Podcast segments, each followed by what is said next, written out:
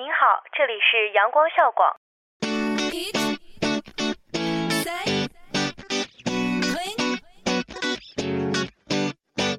不一样的旋律，不一样的心情，尽在阳光校广。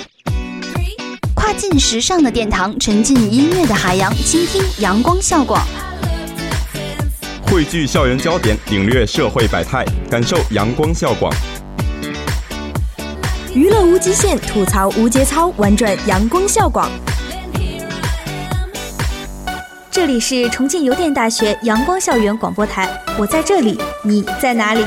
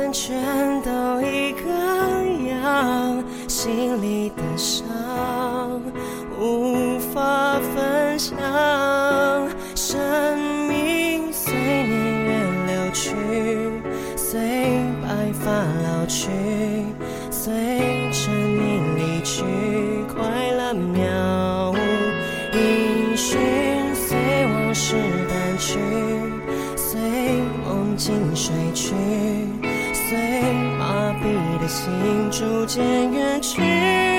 我好想你好想你却不露痕迹。高中只有短短的三年这是令人难忘的不管三年后的结果是怎么样，这永远是我们心里最有意义的一段时光。其实很多时候，我们都说，高考结束的那一天，就是两个人在一起的那一天。也就是说，那段因为学习而没有开口的感情，你是不是格外怀念？你想回忆你的高中吗？这里用一个故事与你共鸣，带你重返高中。这篇文章是由野象小姐零九年五月发表的，叫《幸福是哑巴》。五月天出新专辑了几岁？接连两个星期，天气都很差劲，雨水硬拽着天空，拉下好长一张臭脸，坠地般的沉重。心情也被天气沾染上阴郁色调，像抹不开的厚重颜料。偶尔出现的大太阳便成为惊喜，恨不得摊成喜羊羊的土豆，滚来滚去的闪，必须用一连串的惊叹号才能表达的雀跃。上午坐在大教室里听马克思主义哲学理论，大学里专门提供大而舒适的空间给学生聊天。发一争逃课的课程，我坐在临窗的位置，清晨的阳光刚好斜射进来，铺在身上是真实触觉的暖。前排女生正低头织一条浅色的厚实围巾，显而易见的男生是杨，害怕被老师发现，频频抬头。女生的耳朵轮廓被光插出金色的线，干净的接近透明。扭头看窗外，便想起了你。心情像是被随手抛在清晨草地上的毛绒球，毛茸茸的，沾上枯萎的落叶梗，滚出好远。两年前的高二，高中学校是由有些历史的私塾改来，校园里种着相当数量的树，那些上了年纪的树干，上面遍布着斑驳的青苔。茂盛繁密的枝叶纠缠在一起，和旧旧的红砖房子相互映衬。高二年级的教室都在一楼，无论从窗口还是教室门望出去，都是满满的绿。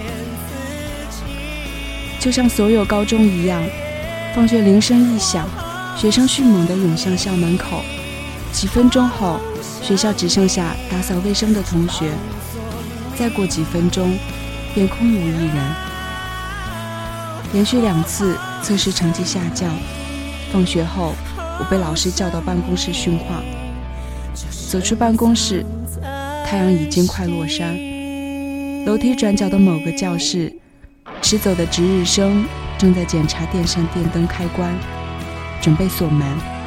心想，如果自己教室的门被锁上的话，没法拿书包回家。于是加快脚步。空无一人的教室，你穿着西瓜红短袖 T 恤。坐在正中央的课桌上，残余的小块阳光映在黑板和墙上。黑板上还写着明天早自习前交卷的粉笔字。雪白墙面上的课程表和视力表，由于胶水脱落而翻折起一个角。你的背影瘦而心长，依稀可以透过衣料辨认脊椎骨的轮廓。你闭着眼睛听歌，手闲适地撑在身后的桌面上，长腿曲成紧凑的弧度，脚搭在前排的椅子上，轻轻打着节拍。夕阳在你的身后笼罩成流动的色泽，树影深深浅浅地落在课桌上，这画面太美好，毫无预兆地呈现在我眼前。我呆呆地站在窗边。你我不是熟识的同学关系，你成绩太差劲，而我是老师每次考试后都会用诸如“看看人家怎么就可以做对”的话来表扬的同学。各自有不同的朋友圈，互不打交道。不知过了多久，你噌的一声跳下课桌，走出教室门。我朝墙边挪，不好意思的抿抿嘴。你经过我身边，没有停顿。走之前记得把门窗关好。我心里松了一口气，你却突然折回来，坏笑地说：“盯那么久，要不要知道美少年在听什么？”我难为情地低头不说话。你伸手把耳机塞进我耳朵。知足，五月天的，是很喜欢的乐队。哦，我听歌都开最大声。所以你讲话我完全听不到哦。哦，怎么去拥抱一道彩虹？怎么去拥抱一夏天的风？歌的结尾，你拉下我的耳机线，重新塞回自己的耳朵，连再见也没说就走开了。我望着你东摇西晃的闲散背影，直到你消失在红砖走廊的拐角处。绿树荫影影绰绰的交错，少年戴着耳机走出空无一人的教室。夏日的蝉鸣拉长一整个记忆。此刻的你会在哪里？嘿，林汪朵，过来帮你介绍。远远看到同社团熟识的女生站在拉面馆的门口，欣喜地伸长手臂招呼我。身边站着一个暗紫色连帽外套的男生，我眯起近视的眼睛，裹紧外套，快步走过去。已经过了进餐时间，暗色暖灯的拉面馆仍然挤满了人。搁置在门口的大锅煮着咕噜噜翻腾的沸水，冒着热腾腾的白雾。不要辣椒，少放盐，多放蔬菜。暗紫色外套的男生扭头叮嘱老板。我踏进门，一边说着。冷天气让人没斗志哈，算作打招呼，一边心里嘀咕着，盐和辣椒都不加，还怎么吃？被女生亲热地挽起胳膊，这个是环境工程班的班长翟里，优秀的不得了哦。女生提高分贝，兴奋地向我介绍。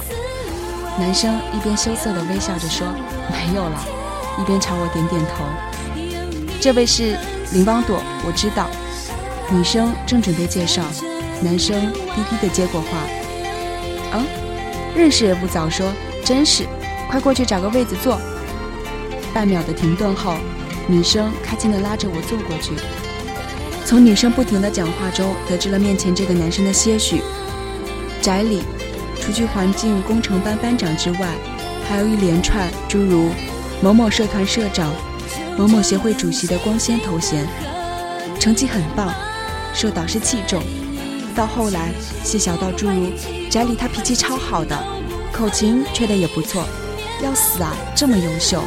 没理由大二了还不找女朋友哎的事情，也会在插科打诨中不经意透露。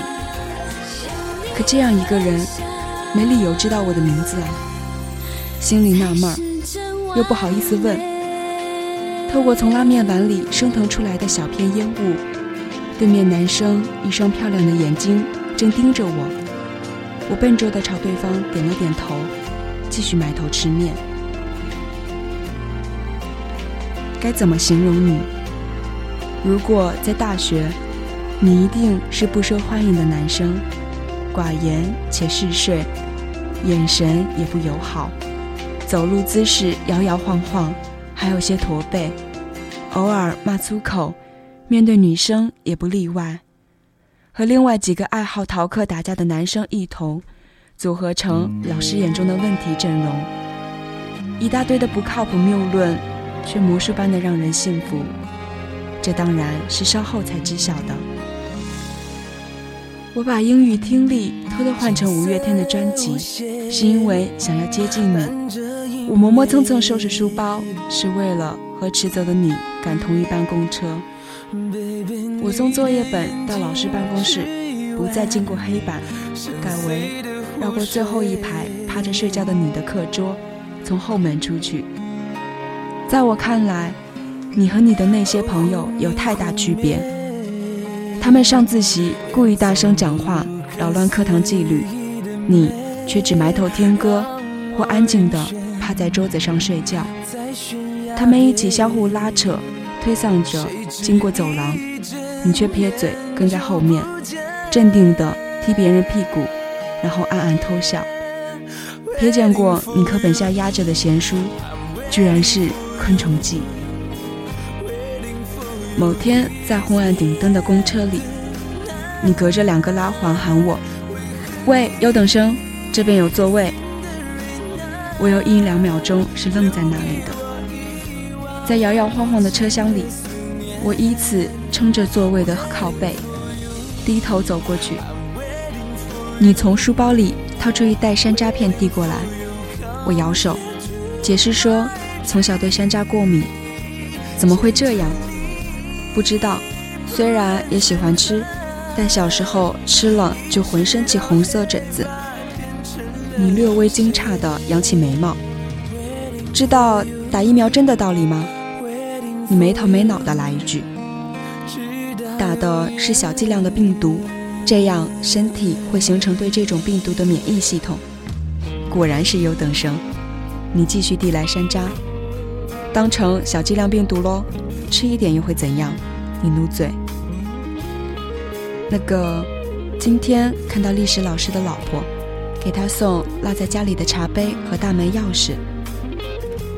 沉默了一会儿，我试图像熟识的朋友般，用随和的轻松口气营造一场像样的闲聊，真让人羡慕。为什么？你挪挪肩膀，不解地看我。历史老师快退休啦，两个头发花白的老人走过差不多一辈子，细水长流的爱情真让人羡慕。哈，这算哪门子爱情？你挺了挺脊背，这叫合作愉快。我扭头看看你，陷入语塞。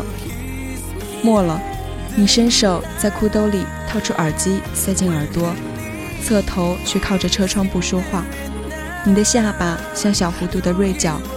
霓虹街灯在你脸上接连掠过，拼凑成明暗剪影。坐在你身边，隐约捕捉到几尺之外你耳机的轰鸣声响，断断续续漏在空气中的音符，被我在脑海中整合。果然是五月天，没错。如果记忆的风在多年之后不经意吹拂，撩起地上掩埋的积雪，什么会最令你动容？是他时常挂在嘴边的一句口头禅，还是怪异的绰号？是老旧的课本，还是发黄的信件？是一首曾经流行的歌，还是旧的粗棉格子衬衫？你知道吗？长大后，各式各样的小众歌手、地下乐队、外文歌曲，把我的耳朵养得挑剔十足。听得多了，便开始脱敏，再也无法如同年少那样被一首歌轻易感动。但直到现在，每次一听到五月天，我还是惊动，如同那些孙燕姿情节、陈奕迅情节、王菲情节一样，我换上五月天情节。就算人们嘲笑他们一把年纪还吃青春饭，或者完全是伪摇滚，又有什么关系？那些歌已经不是一首简单的歌，而是那些歌作为背景音乐所经历的时光。于是我想，五月天是连同那些干净羞涩的心绪一起，打上击碎你鲜明的标签，包裹成最私密的东西，深埋在心底的了。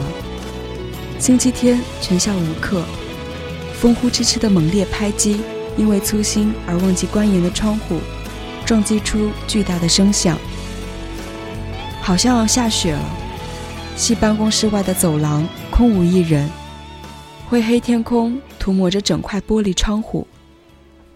我一个人趴在地上，画一块巨型宣传板，足有半面墙壁尺寸。本该由另外两个人一同负责，可他们分别用。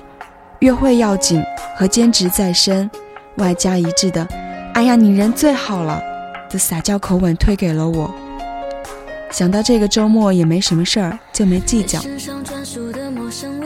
林王朵，从楼梯口传来男声，正趴在地上用铅笔和龟尺打格子的我，抬头看到手里拿着一叠白纸，正侧头看我的宅里。老师让我整理的教务文件，我弄好了，路过就送上来。我有办公室钥匙。他扬着手里的白纸，解释道：“做宣传板吗？”“嗯。”我应了一声。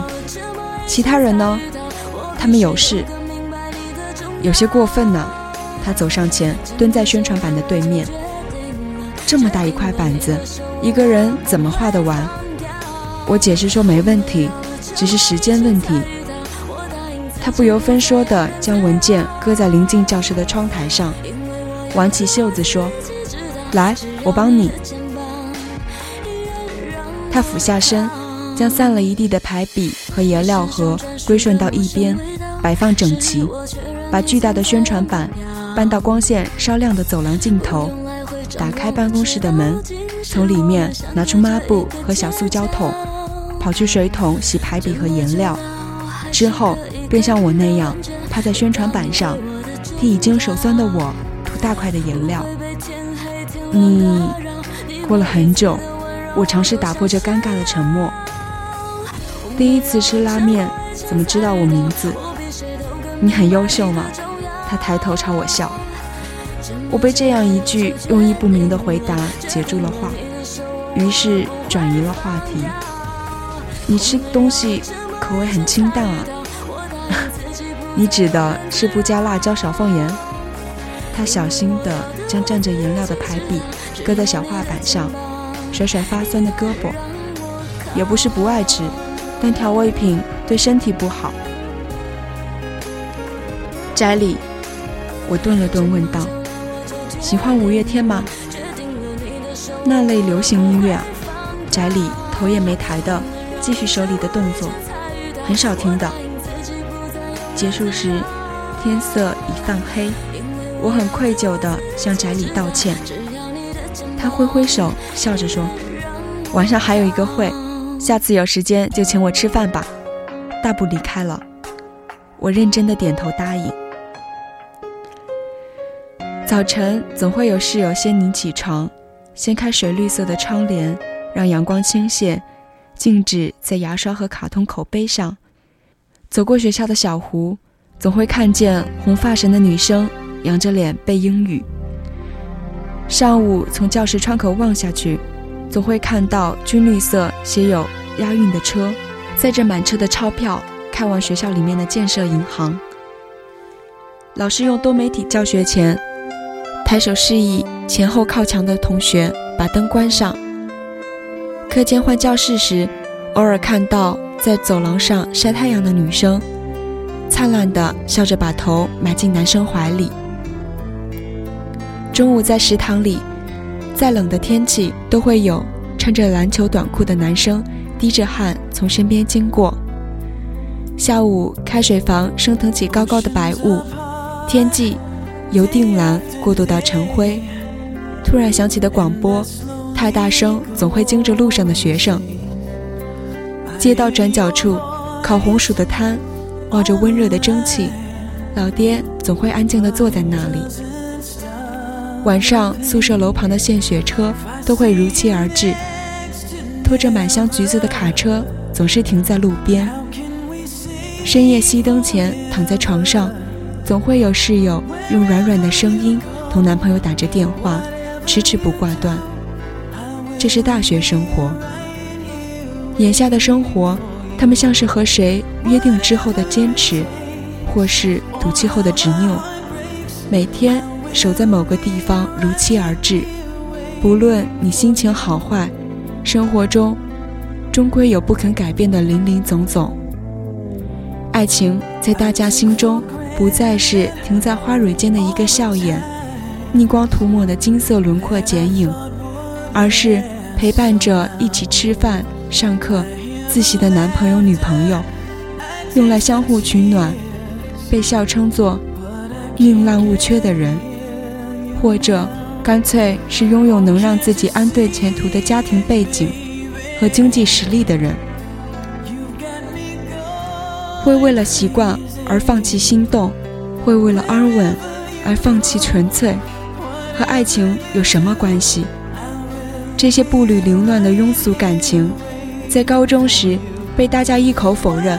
我到那时一定不会那样，眼下却俯拾皆是，缺少变数，更无惊喜，算是妥协吗？昨天夜里又在梦见你，几岁？大暴雨的天气，闪电交错的像超人的静脉。一只白黄大肥猫趴在我房间的窗台上，哈欠连天。你坐在它旁边，戴着耳机，背对着我，望着窗外轰隆隆的雷雨闪电。一只手搭在猫的头上挠着，一只腿悠闲地晃荡着。你不知何时扭头看我，对我展开笑脸。也不是没表白过。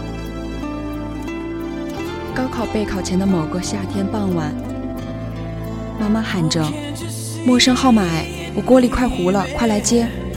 我哒哒哒的从房间跑出来，抓起听筒，另一端传来你的声音，我所有的细胞瞬间膨胀。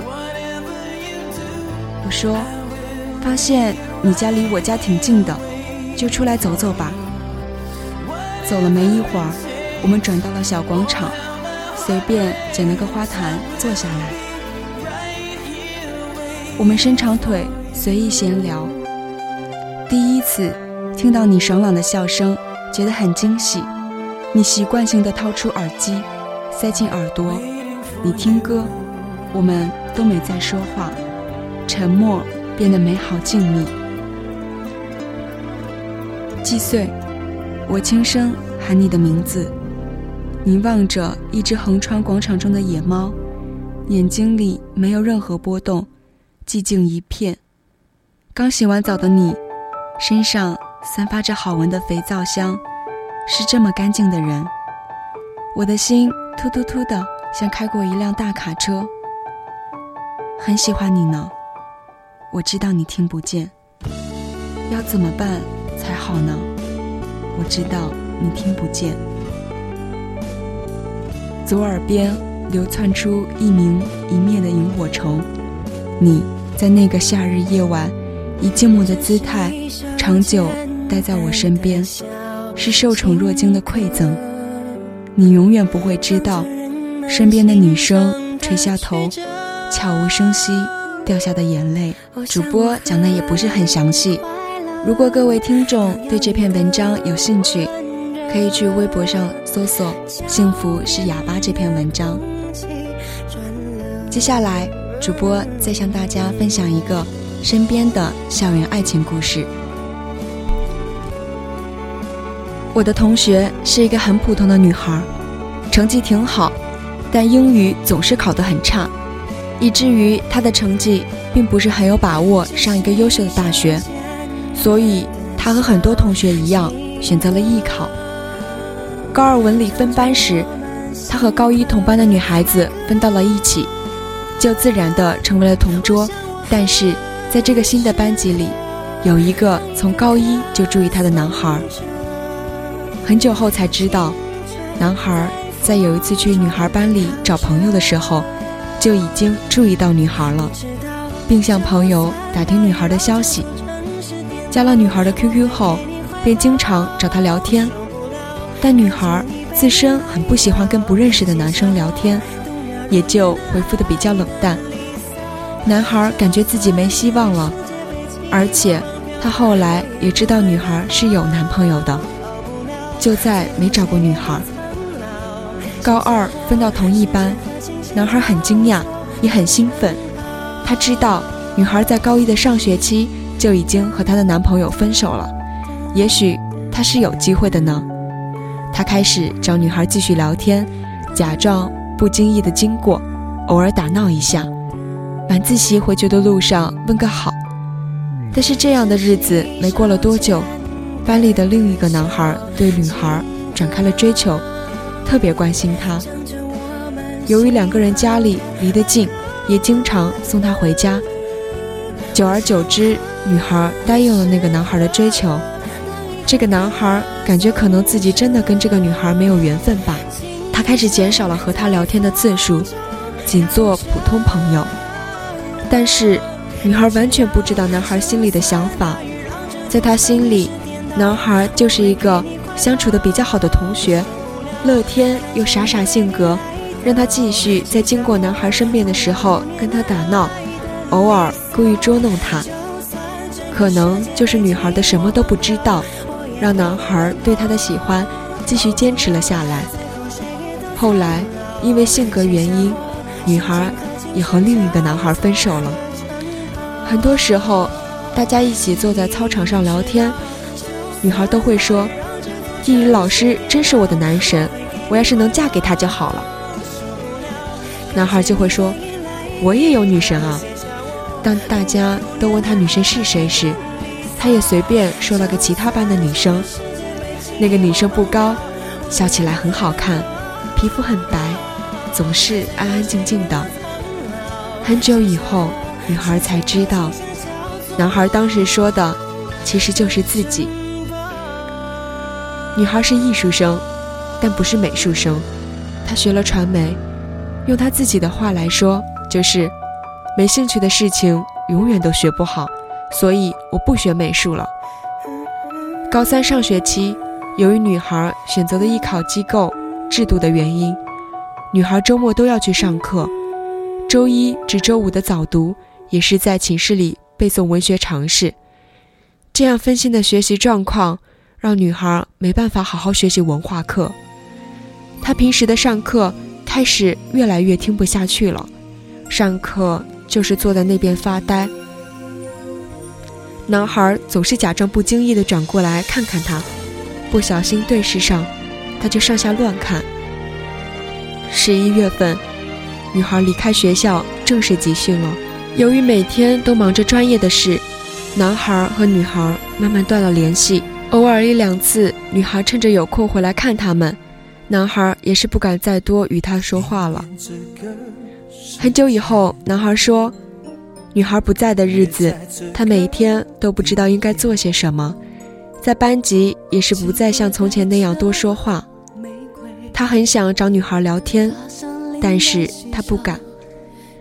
艺考结束，高三下学期，女孩回来了，两个人的生活开始又有了交集。女孩从开学后就因为担心课程落下，一心扑在学习上。”课余时间都在刷题，午休时间也在刷题，晚上背书到两点，早上四点半又起来背书，每周都要从家里带来一堆的咖啡。男孩说，他最喜欢看的就是阳光透过窗子，女孩戴着眼镜，低着头写作业的样子。临近高考，大家的神经好像都松懈了，有种共同的意识：会了的不用再看，不会的看了也没用。老师也不再布置作业，晚自习大家也很多都是下操场散步谈心了，他们的联系也又再多了起来，经常下了课也一块玩。男孩对女孩很特别，好到让所有人都知道男孩喜欢女孩，唯独女孩不知道。有一次严肃的谈话，让女孩知道了男孩的心思。男孩知道女孩那几天上火，从学校的路上给她顺便带了瓶甘蔗汁。他走进安静的自习室，把水放在了女孩的桌上。